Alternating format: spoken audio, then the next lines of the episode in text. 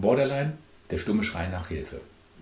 Borderline ist eine Persönlichkeitsstörung, die wirklich immer häufiger pathologisch festgestellt wird, also krankhaft festgestellt wird. Ja, es gibt die Pathologie, die Lehre der Krankheit, und es gibt die Physiologie, die Lehre von den gesunden Abläufen im Körper. Also pathologisch betrachtet, wenn jemand pathologisch ein Borderliner ist, dann hat er nicht nur Borderline-Züge, sondern er ist pathologisch betrachtet krankhaft Borderliner. Es gibt neun Kriterien und, und, und.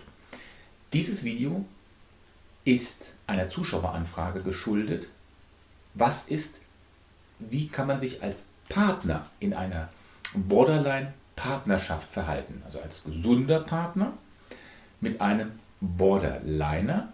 Und wahrscheinlich, ähm, die Zuschauerfrage war, ob es eine Hilfestellung gibt, wenn man in einer Partnerschaft mit einem Borderliner ist. Ähm, die Person hat geschrieben, ich finde es in bestimmten Situationen schwierig, wenn es um Liebe sich dreht, dass man nicht in einen toxischen Kreislauf abrutscht. Oder sie schreibt, ich empfinde es als Gratwanderung zwischen Grenzen setzen und Verständnis für die Störung. Und das hat manchmal zur Folge, dass man selber manipuliert wird. Ja, das ist zwar unbewusst, schreibt sie, ist aber nicht mit Absicht und kann wehtun. Und können Sie Empfehlungen geben? Zuallererst bedanke ich mich für so eine Anfrage und meine Bitte ist in so einem Fall immer, handelt es sich wirklich um einen Borderliner? Wieso kommen Sie dazu, das zu denken? Ja, es gibt also im ICD-10 gibt es genaue Kriterien, es sind neun, wir werden sie gleich ganz kurz einmal anreißen. Aber wenn wir einmal voraussetzen, es handelt sich in der Partnerschaft bei dem Partner um einen Borderliner, dann muss man auch zwischen zwei Borderlinern unterscheiden. Einmal den pathologischen Borderliner. Das ist unmöglich, mit so jemandem zusammenzuleben, ohne starke, dauerhafte therapeutische Unterstützung. Bei dem der Borderline-Züge, Persönlichkeitszüge aufweist, also nicht fünf Kriterien auf Dauer von den neun Kriterien erfüllt, also nicht pathologisch ein Borderliner ist, der auch noch eine gewisse Selbsteinsicht, über eine gewisse Selbsteinsicht verfügt, ist das wieder etwas anderes. Da die Beziehung mit einem Borderliner, jetzt sind wir schon beim ersten Thema, von den achten, da die Beziehung mit einem Borderliner intensiv und sehr instabil ist, möchte ich hier keine klare Ja- oder Nein-Empfehlung geben, ohne mit dem Paar systemisch gesprochen zu haben oder mir ein persönliches Bild gegeben zu haben. Aber es gibt gewisse Anhaltspunkte, wo man sagen kann, das kann eine Hilfestellung sein, um selber erstmal sich mit dem Thema etwas intensiver auseinanderzusetzen. Wir werden also acht Themen besprechen. Es wird ein längeres Thema, also ein längeres Video. Und wenn Sie dann sehen auf der Seite, ich glaube auf der von mir aus linken Seite, Ihre rechte Seite, habe ich ein Bild projiziert, wo man die acht Themen aufzeigen und auch mit den Minutenstempeln, dass Sie vielleicht, wenn Sie ein gewisses Thema, Partnerschaft, Sexualität und Liebe, Freundschaft, Familie, Umgang mit dem Borderliner oder die Therapieansätze beim Borderliner hinspringen möchten, dass Sie dann dieses Thema direkt anwählen können. Kommen wir jetzt zum ersten Hauptpunkt. Die Beziehung mit einem Borderliner ist intensiv, aber instabil. Und dieser Satz, himmelhoch jauchzend und zu Tode betrübt, den kennt jeder. Der ist natürlich besonders bei der Persönlichkeitsstörung bei einem Borderliner zu finden. Sie sehen das Bild mit den vier Pferdearten. Der Cowboy, das ist Oftmals vergleiche ich den Cowboy mit den Narzissten. Dann das Sprungpferdchen mit dem Borderliner, weil er so sprunghaft ist. Dann der Lipizzaner, dieses Dressurpferd, diese ist die histrionische Persönlichkeitsstörung und die dissoziative Persönlichkeitsstörung F60.2 ist der Outlaw, derjenige, der sich von Regeln nicht beeinflussen lässt. Und wir sprechen jetzt über den 60.31 nach dem ICD-10 die Borderline-Störung. Und bitte dieses gesamte Video unterscheidet sich von vielen anderen auf YouTube von einem Gesichtspunkt. Fast ausschließlich finden wir hier auf diesem Kanal YouTube Videos zum Schutz der Partner. Und es wird sehr wenig darauf eingegangen, dass Borderline eine Persönlichkeitsstörung mit einem riesengroßen Schrei nach Hilfe darstellt. Und jeder Mensch hat das Recht auf eine gute Behandlung, jeder Mensch hat das Recht auf ein würdiges Leben. Und wenn sich der Partner, die Familie oder Freunde sich für dieses Thema interessieren, dann möchte ich das einmal aus der Sicht, ja, es gibt Hilfen für den Borderliner darstellen. Alles, was mit einer Beziehung mit einem Borderliner zu tun hat, ist mit Stimmungsschwankungen, und zwar großen Stimmungsschwankungen verbunden. In einem Moment ist man in der wahren Euphorie, im idealen Zustand, im nächsten Moment bekommt man die gesamte Aggressivität und die Wut seines Partners zu spüren. Von einem Moment auf den nächsten. Zwar sind Beziehungen grundsätzlich immer eine Herausforderung. Ein Familientherapeut sagte einmal, Ehe ist sowas wie Nahkampf. Ehe oder Partnerschaft bedeutet Kompromisse eingehen, auch mal zurückzustecken und Konflikte zu lösen. Borderline-Patienten haben aber gerade hier eine ganz besondere Herausforderung. Die unerwarteten Stimmungswechsel und die geringe Frustrationstoleranz von Menschen mit einem Borderline-Syndrom, die stellen jede Beziehung zu anderen Menschen, egal ob Freundschaft, Partnerschaft, Familie, auf eine sehr harte Probe. Ganz besonders, wenn es sich um eine Liebesbeziehung mit einem Borderliner handelt, ist diese Beziehung, diese Partnerschaft überhaupt nicht leicht. Am Anfang idealisieren die Borderliner den Partner. So ein Satz, endlich habe ich meinen Partner fürs Leben gefunden, meinen Seelenverwandten. Da hängen die Geigen im Himmel ganz schön hoch und die Gefühle sind wie in einem Rausch. Aber dann kommt schon das erste Problem. Das Problem zum Beispiel, dass der Partner, der gesunde Partner, ja auch noch andere Freunde hat. Menschen mit einem Borderline-Syndrom stellen häufig einen Alleinanspruch auf nahestehende Personen und ihre Eifersucht ist geradezu sprichwörtlich. Es kommt dann der Moment, an welchem der anfangs noch vergötterte Partner zum Gegner wird. Und das ist wichtig. Genauso intensiv, wie der Partner zu Beginn angehimmelt wurde, genauso intensiv wird er nun gehasst. Das geht ganz schnell. Das ist ein typisches Zeichen für Borderliner. Du siehst auf der Seite auch die Kriterien für das Borderline-Syndrom. Dass du immer wieder siehst, mit was für Kriterien du dich auseinandersetzt, wenn du mit einem Borderliner durch Familie, Freundschaft oder Partnerschaft, vielleicht auch Arbeitskollegen zusammen bist fließend ineinander übergeht, gehen wir vom ersten Hauptpunkt zum zweiten, die Begleiterscheinungen, die mit einem Borderliner, mit dem Kontakt zu einem Borderliner fast schon zwangsläufig übereinkommen. Es ist milde umschrieben, wenn ich sage, dass der Umgang mit einem Borderliner recht schwierig ist. Das ist sehr milde ausgedrückt. Wichtig, Borderliner erkennen oftmals selber nicht, die Ursachen für, ihr Schwanken, für ihre schwankenden Gefühle. Sie erkennen es selber nicht in eine Persönlichkeitsstörung.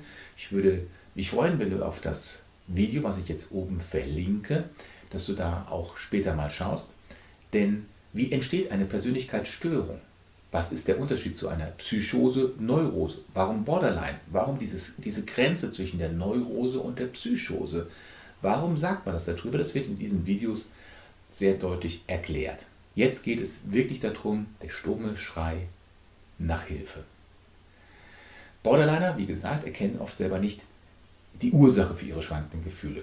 Ihre Emotionen kommen für sie selber genauso urplötzlich unerkannt wie für ihr Gegenüber. Und aus Angst vor negativen Reaktionen, aus Angst vor negativen Gefühlen des Verlassenwerdens, beenden Borderliner ihre Beziehung bevor der andere sie beenden kann. Ich liebe dich, verlass mich nicht, ich hasse dich, verlass mich nicht. Ein typischer Gedankengangsatz von einem Borderliner. Jetzt, die, jetzt, muss man sich das mal vorstellen, die Umgebung von den Borderlinern reagiert natürlich logischerweise irritiert auf dieses Handeln.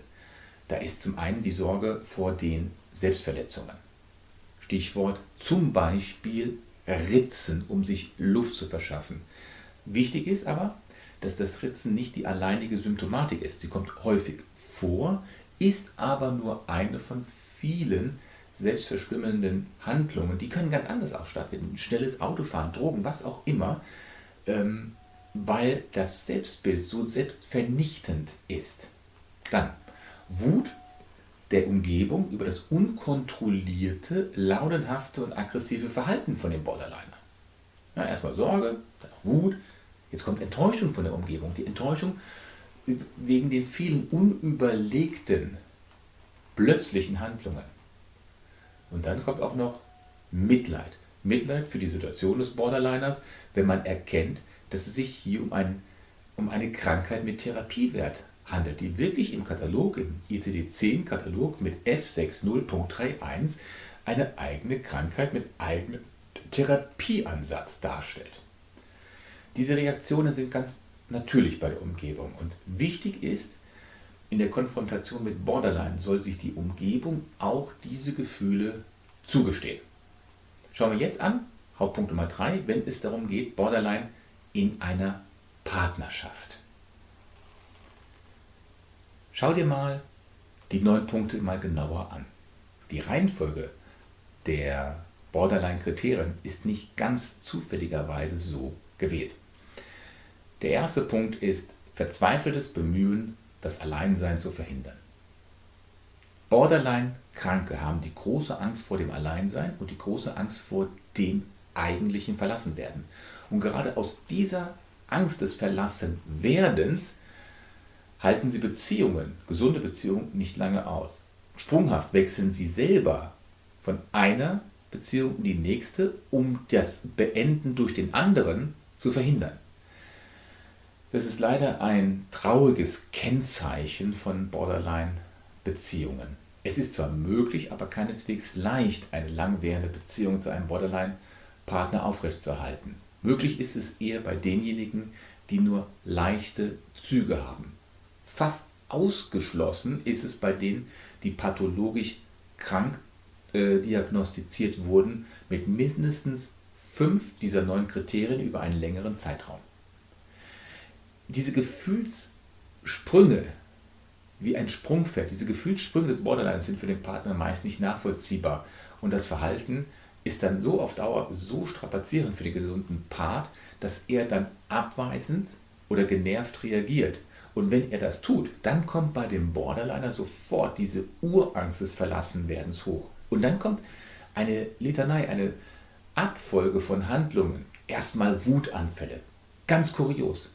Er versucht also seinen Partner bei sich zu behalten, indem er wie mit einem Rasenmäher, einem Scheunendrescher, über ihn drüber fährt. Das ist ein ganz typisches Verhalten von Borderliner. Manipulationsversuche oder Suizidalankündigungen, Suizidversuche, entweder Versuche oder auch Handlungen. Und dann kann es sehr schnell passieren, dass eine Co-Abhängigkeit des gesunden Partners zu dem kranken Borderliner stattfindet oder sich entwickelt. Der, der gesunde Partner tut alles, um dem Betroffenen zu helfen und stellt seine eigenen Wünsche und Ziele hinten an. Das ist nicht nur nicht förderlich, das ist sogar verschlimmert. Denn die psychische Störung bleibt länger aufrechterhalten und wird durch diese Co-Abhängigkeit des Partners sogar noch positiv, also verstärkend, verstärkt. Es ist wichtig, dass der Partner diese gestörten Verhaltensmuster in der Borderliner-Beziehung erkennt und sich dann externe Hilfe holt. Zusammen mit einem Therapeuten, das ist wichtig, kann das Paar daran arbeiten, die eigenen Bedürfnisse und die des anderen in Einklang zu bringen.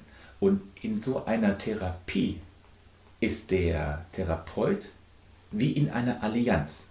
Das gesunde, die gesunde Hilfe durch einen Therapeuten erfolgt dadurch, dass eine Allianzperson, eine verbündete Person hineinkommt, die nicht in einer Beziehung zu dem Borderliner ist und auch nicht in eine Beziehung zu dem Borderliner kommen will.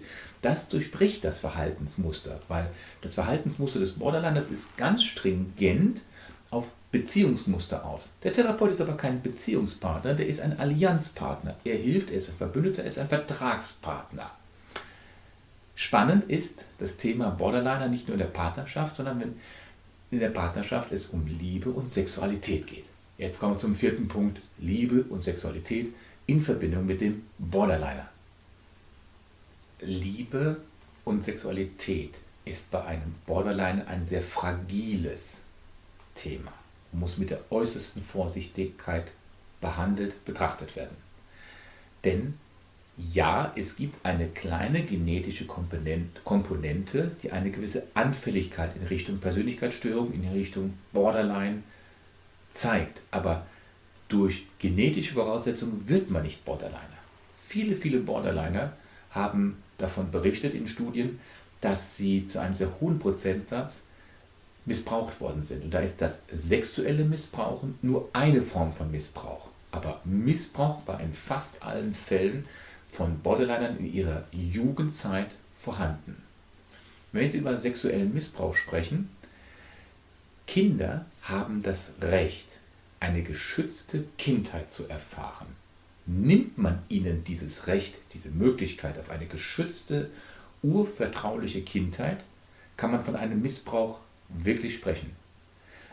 Eine Kindheit ohne das Urvertrauen in das Leben, ohne die Wertschätzung der Person, dass sie da ist, dass sie lebt und dass sie einfach da ist und deswegen wertgeschätzt werden kann und muss, das führt dazu, dass diese Kinder fast immer große Probleme haben und eine langfristige Bindung oftmals nicht eingehen können. Da diese Kinder beim Heranwachsen das Verständnis, die Wertschätzung ihrer selbst und das Urvertrauen nicht erlebt haben, haben sie zwar immer noch den Wunsch nach einer Bindung und Nähe, jedoch ist ihnen das nicht vertraut. Und da kommt dieses Verlass mich nicht, ich hasse dich, ich will dich verlassen und so. Diese Bindungsangst und diese Trennungen, diese sprunghaften, diese nicht andauernd äh, langanhaltenden Beziehungsmöglichkeiten von Borderliner kommen genau von daher. Sie haben es nicht gelernt, eine langfristige Bindung aufzubauen aufgrund ihres Erlebnisses in ihrer Jugend. Eine schlimme Folge dieses Defizits ist der falsche Umgang mit der Sexualität. Sexualität wird von Borderlinern häufig fälschlicherweise als das Mittel zum Beziehungsaufbau verwendet. Durch diese sexuelle Offenheit, gepaart mit der Borderline-typischen ähm, Impulsivität der Persönlichkeitsstörung, wirken sie zwar auf andere sehr anziehend. Oh, da ist ein Sexualpartner, super. Aber jedoch liegt genau hier drin die Gefahr.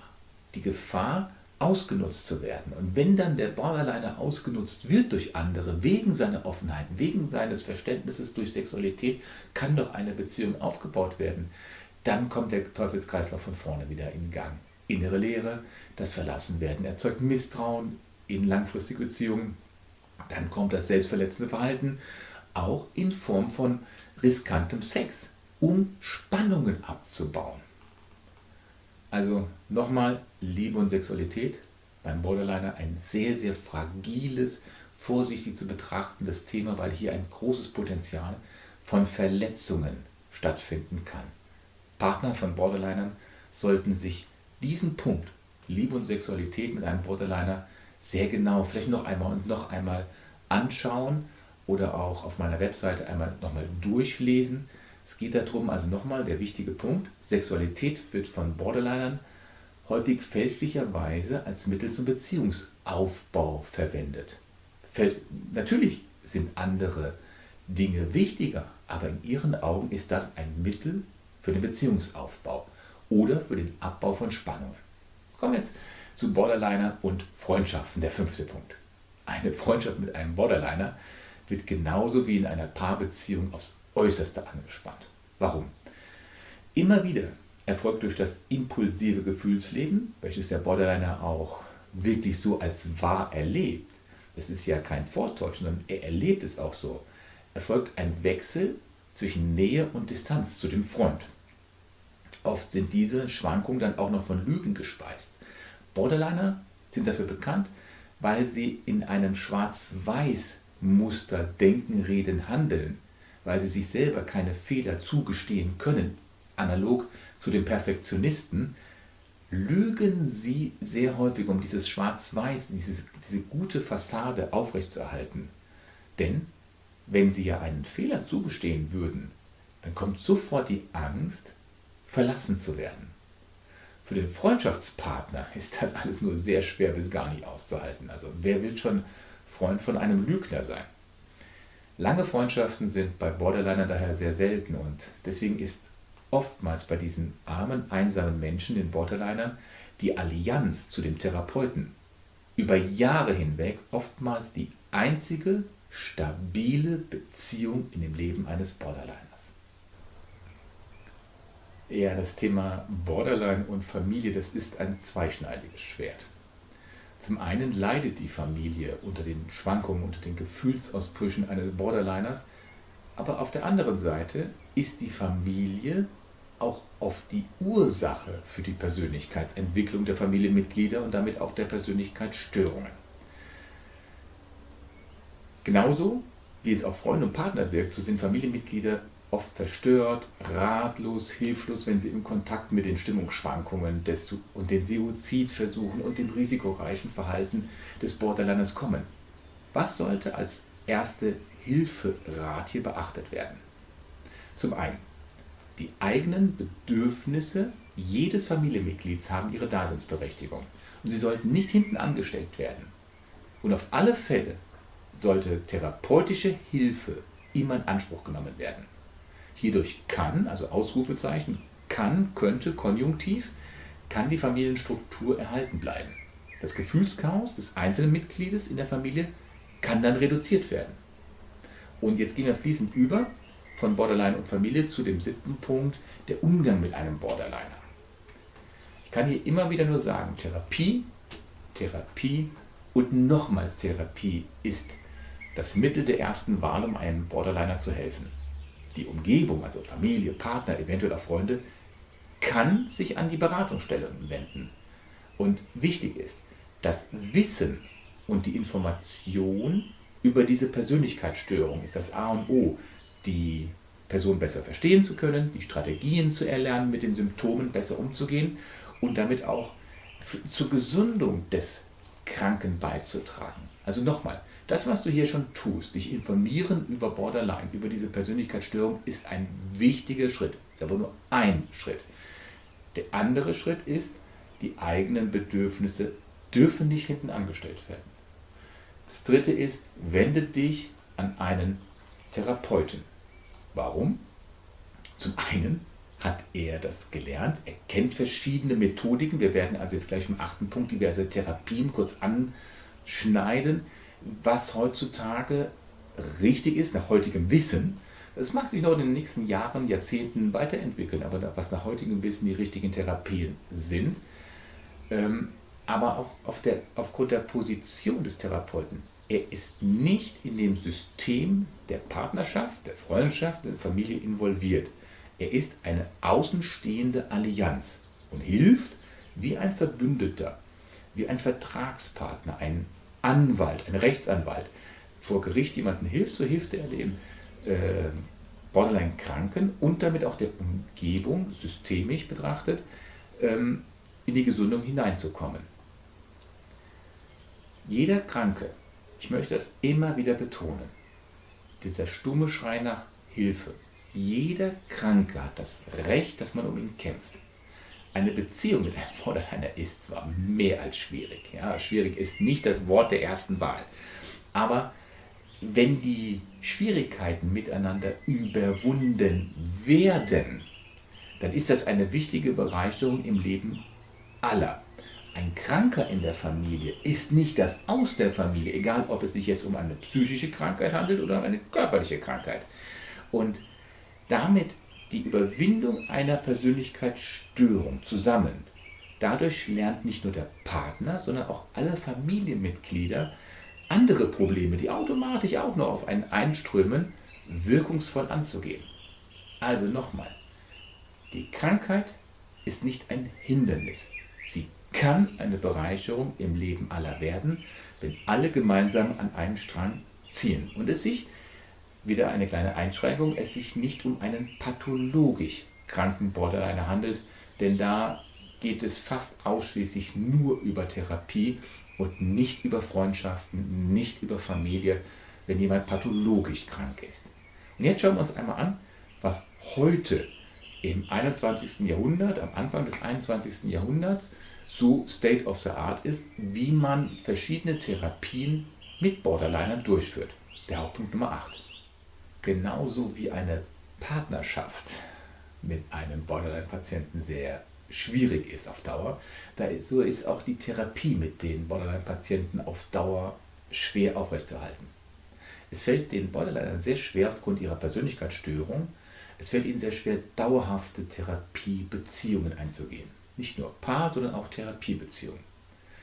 Ihre negativen Erfahrungen und ihre abrupten Stimmungsschwankungen, das sind die Gründe, die verhindern, dass ein Vertrauen in den Therapeuten aufgebaut wird.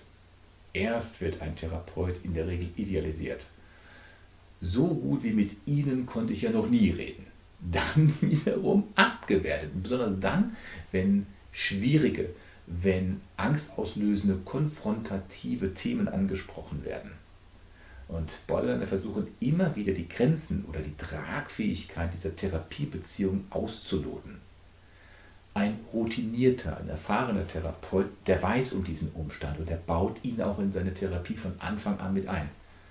Aber nicht zuletzt aufgrund dieses Umstandes wird die Therapie mit einem Borderline wegen diesen Angriffen, auch diesen verbal harten Angriffen gegenüber dem Therapeuten oftmals auch als eine Königsdisziplin bezeichnet. Trotzdem, in der Therapie gilt es immer für den Therapeuten, mit Wertschätzung unterstützend sich zu verhalten deutlich zu machen, dass von seiner Seite aus die Therapie einen Bestand hat, eine Substanz, Bestand, aber er wird seinem Klienten, seinem Patienten immer wieder klare Grenzen setzen. Das ist ein wichtiger Teil in der Therapie mit Borderliner. Und wenn du dir so auf der Seite einmal anschaust, was gibt es für Therapien momentan, das ist die psychoanalytische Therapie, die tiefenpsychologisch fundierte, die Trauma, die Familientherapie, die Psychopharmakatherapie. Und jetzt schauen wir uns einfach mal an, die beiden, die untereinander sind, wo auch das Vier ist, die psychoanalytische Therapie und die tiefenpsychologisch fundierte Therapie. Denn da gibt es zwei Bereiche, die übertragungsfokussierte Therapie und die Mentalisierungstherapie. Die Gegenübertragung spielt hierbei in der psychoanalytischen Therapie eine sehr wichtige Rolle. Gegenübertragung, das ist ein wichtiges Punkt. Gegenübertragen, was bedeutet das?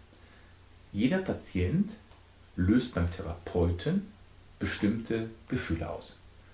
Durch diese starken emotionalen Reaktionen von Borderline-Patienten entstehen dann auch beim Therapeuten starke Gefühle. Diese Gefühle können dann die benötigten Informationen über den Patienten geben und aus dem kann dann der Therapeut wichtige Therapieansätze ableiten. In diesem Bereich der Behandlungsmethodik wird häufig diskutiert, ob sogenannte konfrontative oder supportative Therapieformen äh, geeigneter sind. Tja, was ist das? Bei konfrontativen Ansätzen wird in der Regel direkt an den Konflikten herangegangen. Also sofort mit den Impulsen des Patienten gearbeitet und die typischen Verhaltensweisen direkt und konkret analysiert. Aber in der Praxis zeigt es sich, dass dieses Betrachten des Fehlers beim Patienten, beim Borderliner, genau das Kontra ist oder den, den auslösenden Punkt gibt. Der Patient bricht in der Regel dann auch häufiger die Behandlung ab. Deswegen gibt es diesen supportativen Therapieansatz. Ja, bei der supportativen Therapie steht ein einfühlsames Verhalten des Therapeuten im Vordergrund. Ja, also ein einfühlsames, ein unterstützendes, supportgebendes äh, Verhalten. Dadurch, wichtig ist, dass dadurch eine Atmosphäre geschaffen wird, in der dem Patienten geholfen wird, unbewusste Konflikte, Probleme in den zwischenmenschlichen Beziehungen, das geringe Selbstwertgefühl und das Gefühl, der inneren Lehre bearbeiten zu können. Ja, es geht also um die Atmosphäre. Und außerdem wird immer wieder bei dieser unterstützenden Therapie betont, dass sich die Therapie mehr an den Stärken und Ressourcen des Patienten als an dem Defizit orientiert. Ne? Also die konfrontative, das ist, was ist ein Defizit? Die supportative ist, wo sind deine Ressourcen, wo sind deine Möglichkeiten? Eine Persönlichkeitsstörung kann mit diesen Therapien zwar nie zu 100% beseitigt werden. Das wissen wir heute. Aber das ist auch nicht das Ziel von diesen Therapien. Ja, also kein Mensch ist zu 100% gesund. Was durch diese Therapien geleistet werden soll, ist, dass das Leid auf ein Minimum reduziert wird, sodass derjenige wieder ein normales Leben führen kann. In seinen Augen normales Leben. Denn Therapie hat nur dann eine Daseinsberechtigung, wenn durch sie ein Leid, was besteht, mit einem Auftrag des Patienten reduziert wird. Dieses Leid muss reduziert werden, dass ein normales Leben wieder stattfinden kann. Bei dieser psychoanalytischen Therapie haben wir zwei Unterthemen. Ne? Du siehst hier auf, der, auf dem Bild auf der Seite die übertragungsfokussierte Therapie und die mentalisierungsbasierte Psychotherapie. Was ist denn diese sogenannte übertragungsfokussierte Therapie? Bei dieser Therapieform steht die Deutung der Übertragung im Vordergrund. Der Patient überträgt seine Gefühle, seine Erwartungen und Wünsche aus früheren Beziehungen in der Kindheit unbewusst auf neue soziale Beziehungen. Der Therapeut verhält sich bei diesem Therapieansatz komplett neutral und zurückhaltend. Er deutet die Gefühle des Verhaltenspatienten, die in der Therapiesitzung entstehen. Und ähnlich wie bei der Transaktionsanalyse, das ist ganz spannend, werden hier die Basic Beliefs, die Lebensskripte untersucht und bewertet, übertragen. Das hört sich zwar recht logisch an, aber trotzdem stehen viele Therapeuten diesem Ansatz sehr kritisch gegenüber. Weil, wie vorhin gesagt, hier konfrontiert wird mit Gefühlen, mit zwischenmenschlichem Verhalten. Und dieses Konfrontieren kann ungünstige Auswirkungen auf die Therapie selber haben. Denn hier ist die Wahrscheinlichkeit für einen Therapieabbruch sehr, sehr hoch. Daher gilt die Empfehlung, dass diese Therapieform nur bei weniger stark beeinträchtigten Borderlinern und bei einem sehr vertrauensvollen Therapeuten oder therapeutische Beziehung angewendet durchgeführt wird. Schauen wir uns jetzt aber mal die andere an, die mentalisierungsbasierte Psychotherapie. Bei der mentalisierungsbasierten Therapie geht es darum, wie soll es auch anderes sein, die sogenannte Mentalisierungsfähigkeit des Patienten zu verbessern. Was stelle ich mir jetzt darunter vor? Also mental heißt geistig. Das bedeutet die Zusammenfassung aller kognitiven Komponenten, wie zum Beispiel den Glauben, also meine Annahmen, meine Wünsche, meine Intentionen und meine Zukunftsversprechungen. Mentalisieren heißt, sich selbst von außen betrachten oder andere von innen zu sehen. Ein Perspektivwechsel durch deine kognitiven Fähigkeiten. Mentalisieren ist eine psychische Fähigkeit. Es ist das Wahrnehmen und das Interpretieren von menschlichem Verhalten auf der Basis von intentionalen Aspekten. Intention, vielleicht hast du das Wort schon mal gehört, das ist mal, ich reagiere jetzt aufgrund meiner Intention.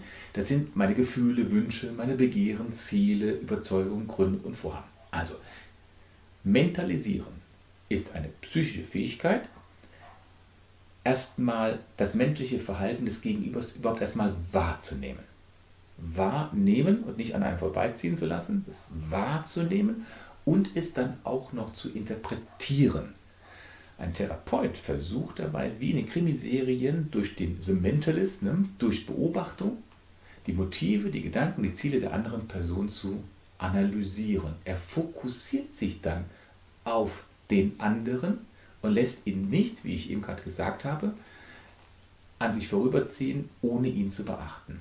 Ziel ist es dabei, bei der mentalisierungsbasierten Therapie, Ziel ist es dabei, die Hintergründe der Emotionen und Verhaltensweisen zu verstehen und so die extremen emotionalen Umstände, Zustände allmählich zu verändern, also die, die Spitzen abzubauen.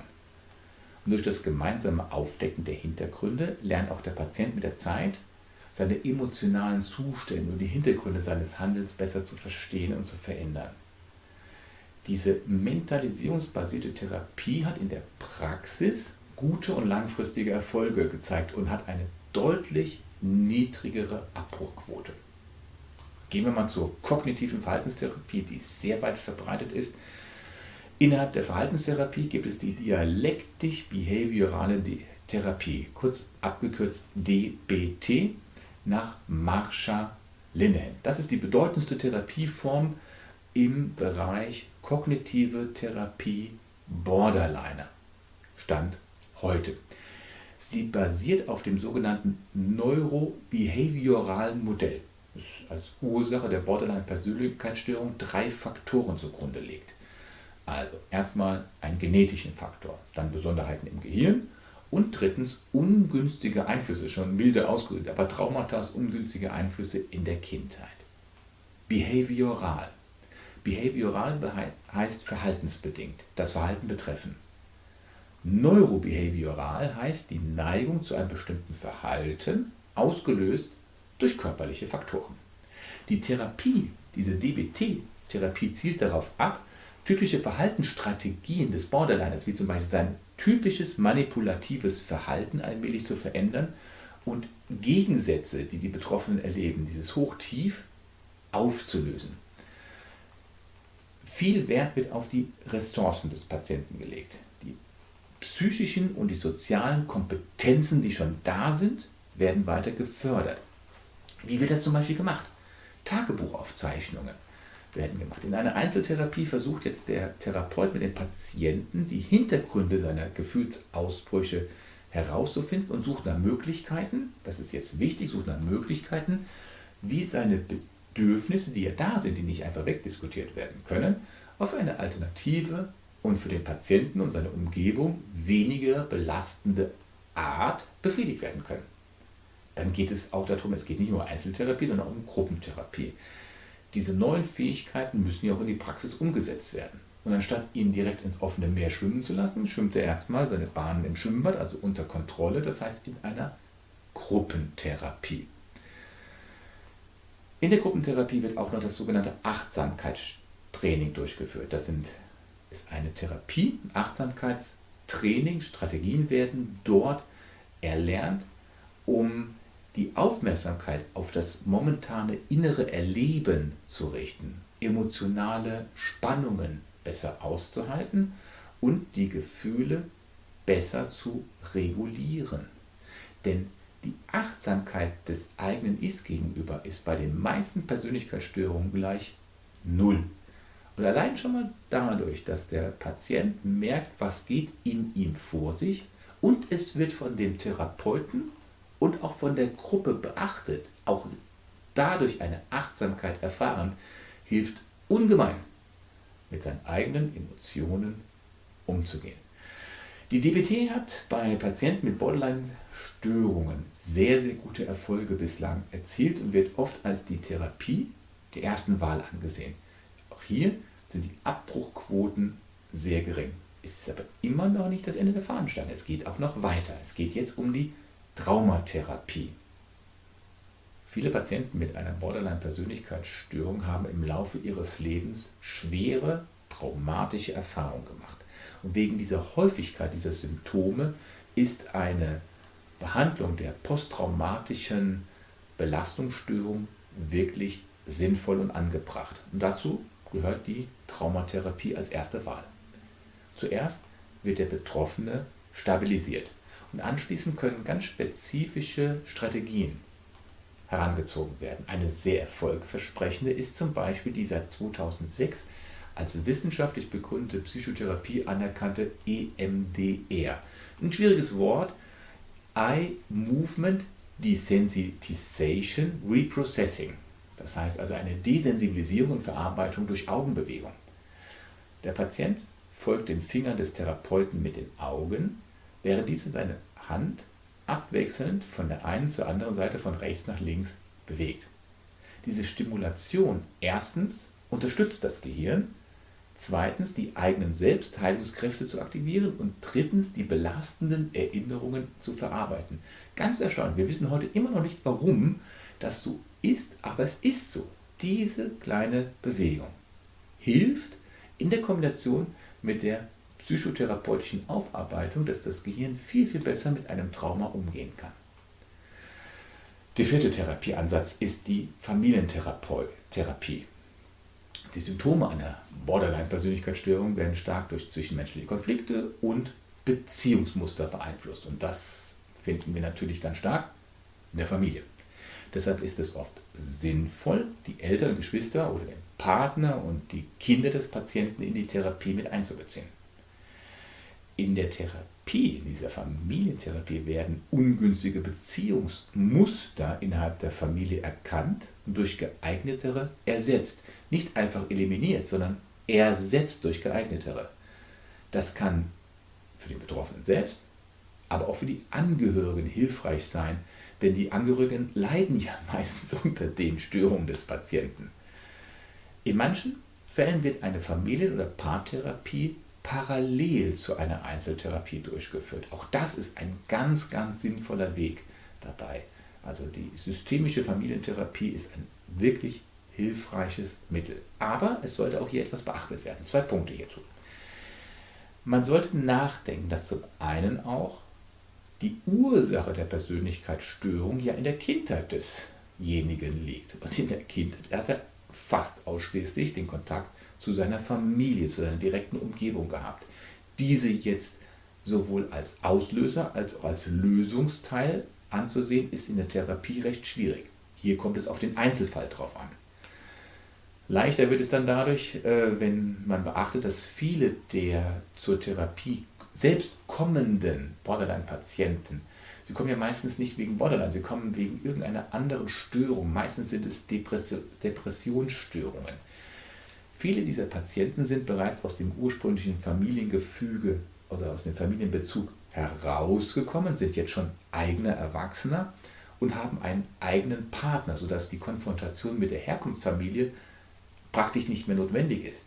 Notwendig aber ist es, dass man den Partner des Borderline-Patienten aktiv mit in die Therapie mit einbezieht. Der fünfte Bereich, Therapie bei Borderlinern ist Therapie durch Psychopharmaka. Wegen der vielfältigen und oftmals sehr schweren Symptome bei dieser Persönlichkeitsstörung ist es sinnvoll, die, den Einsatz von Psychopharmaka zumindest zu überdenken. Denn Studien zeigen, dass allgemein der Nutzen von der Schwere der Erkrankung abhängt. Und je schwerer die Belastungsstörung ist, die Persönlichkeitsstörung, umso mehr Vorteile gibt es am Anfang der Therapie durch Psychopharmaka. Psychopharmaka wirken recht schnell, in der Regel innerhalb der ersten ein bis zwei Wochen. Psychotherapie dauert viel länger. Hier spricht man von Minimum Wochen, eher von vielen Monaten bis hin zu Jahren. Aber jetzt kommt etwas. Die Wirkung von Psychopharmaka lässt mit der Zeit nach, wohingegen die Wirkung der Psychotherapie mit der Zeit immer weiter nach oben ansteigt. Das heißt also, man sollte eine Kombination machen zwischen Psychopharmaka am Anfang und schon sehr, sehr früh beginnend mit einer Psychotherapie. Die Rückfallquote bei der Anwendung von reinen Psychopharmaka beträgt 57 Prozent.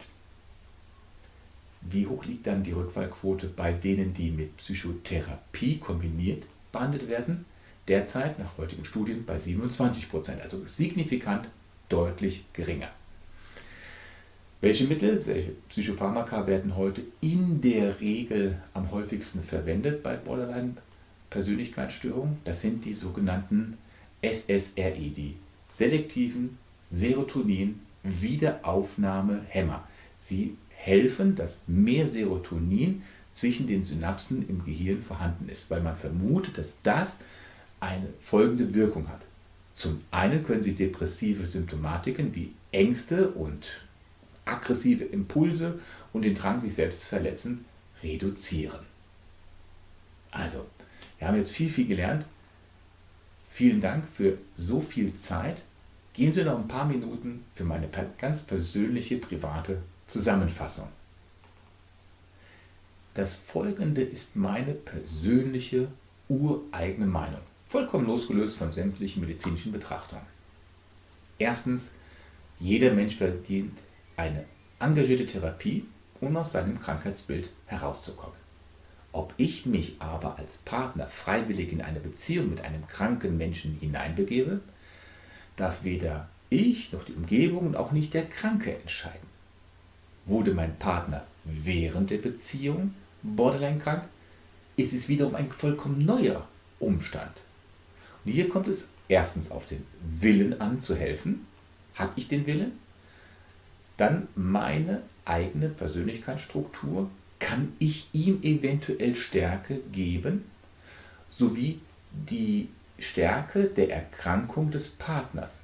Und das sind noch nicht alle Faktoren, die man beachten sollte. Aber diese drei, Wille zu helfen, die eigene Persönlichkeitsstruktur und wie stark ist der Partner erkrankt, sind schon mal drei Dinge, die einfach betrachtet werden sollten. Ich möchte es vergleichen und trotzdem gleich vorneweg schieben, jeder Vergleich hinkt. Und ein Vergleich mit Mensch zwischen Tieren ist schwierig, aber lassen Sie es einfach mal auf sich wirken. Viele Menschen blühen regelrecht darin auf, verhaltensgestörten Tieren ein neues Leben zu geben, indem sie diese aus einer Verwahrlosung aus Tierheimen etc. herausholen, mit ihnen arbeiten, um ihnen ein artgerechtes Leben später zu ermöglichen. Das sehen wir sehr häufig. Wenn die Liebe einen Partner dazu drängt, einem Borderline-Kranken zu helfen und dieser sich helfen lässt, wer sind wir in unserer Gesellschaft, dass wir hierüber ein negatives Urteil fällen sollten? Trotzdem bleibt am Schluss immer folgende zwei Schritt Empfehlung meinerseits. Erstens, holen Sie sich therapeutische Hilfe. Der Therapeut bildet keine Beziehung zum Kranken, sondern eine Allianz. Diese andere Form der Beziehung, also die Allianzbeziehung, die ermöglicht eine andere Form des Miteinanderarbeitens. Wenn der Borderliner-Partner pathologisch krank ist und nicht nur einzelne Borderline-Symptome aufweist, also wenn er pathologisch krank ist, 5 aus 9 oder mehr aus 9, so ist Distanz für sie hilfreicher als Nähe. Das ist eine rein persönliche Empfehlung meinerseits, aufgrund meiner eigenen Erfahrung mit, im Umgang mit dieser Krankheit. Bitte gehen Sie immer zu einem Spezialisten. Lassen sich von ihm in Ihrer ureigenen Situation beraten. Ich sage mal so eine Zeit, ich sage mal zwischen einer Dreiviertelstunde und Stunde ist jetzt vor, vorbeigegangen. Wenn Sie so lange durchgehalten haben, ganz großen Respekt. Ja, also Sie merken aber auch, dass ich dieses Thema jetzt mal aus der Sicht Hilfe für den Patienten betrachte. Die verbundene Hand mit Hilfe darauf ist ein Symptom. Es ist ein stummer Schrei nach Hilfe, diese Krankheit. Auch wenn ein Borderliner hochgradig aggressiv mit seiner Umgebung mal umgeht, trotzdem schreit er förmlich nach Liebe und das ist der Ursprung, liegt nicht im Jetzt, sondern in der Vergangenheit. Deswegen muss man sich auch mit der Vergangenheit desjenigen auseinandersetzen. Und es gibt so viele verschiedene Therapieformen. Wir haben nur ganz wenige ähm, angerissen. Sehr, sehr interessant dabei ist zum Beispiel auch die Transaktionsanalyse, die hilft zu erkennen, wieso, weshalb, warum derjenige so ist. Wenn Sie mehr Content haben möchten, abonnieren Sie den Kanal. Über einen Daumen rauf für diese Arbeit, für das Video würde ich mich sehr bedanken. Und auch dieses Video ist zum Beispiel entstanden, weil ein Zuschauer einen Kommentar gegeben hat, weil er gewissen Content wollte. Ich würde mich sehr freuen, wenn Sie weiteren Inhalt haben möchten zum Thema Narzissmus, Perfektionismus, die Unterscheidung zwischen männlichen und weiblichen Narzissmus, Borderline, die histrionische Persönlichkeitsstörung, die dissoziale Persönlichkeitsstörung, neurotische Störungen, Psychosen, Neurosen, Psychopathologie. Das ist so spannend. Psychologie ist so spannend, wenn man nämlich einmal dahinter kommt. Was ist das Muster einer Krankheit? Dann kann man viel relaxter mit einer Sache umgehen, anstatt nur vor einem Berg von Fragezeichen zu stehen. Also, danke, dass Sie so lange zugeschaut haben. Wie gesagt, ein Like, ein Abonnement, ganz klasse. Aber am liebsten wäre es mir, wenn wir miteinander in einen Content, in einen, einen äh, Miteinander, dass Sie mir schreiben, ich Ihnen antworten kann, dass ich auf Ihre Wünsche und Ihre Bedürfnisse etwas mehr eingehen kann. Lassen Sie uns in einen Dialog treten. Das war das, woran ich mich eben gerade versucht habe zu erinnern. Bis dahin, bis zum nächsten Video, bleiben Sie neugierig. Vielen Dank für Ihre Aufmerksamkeit.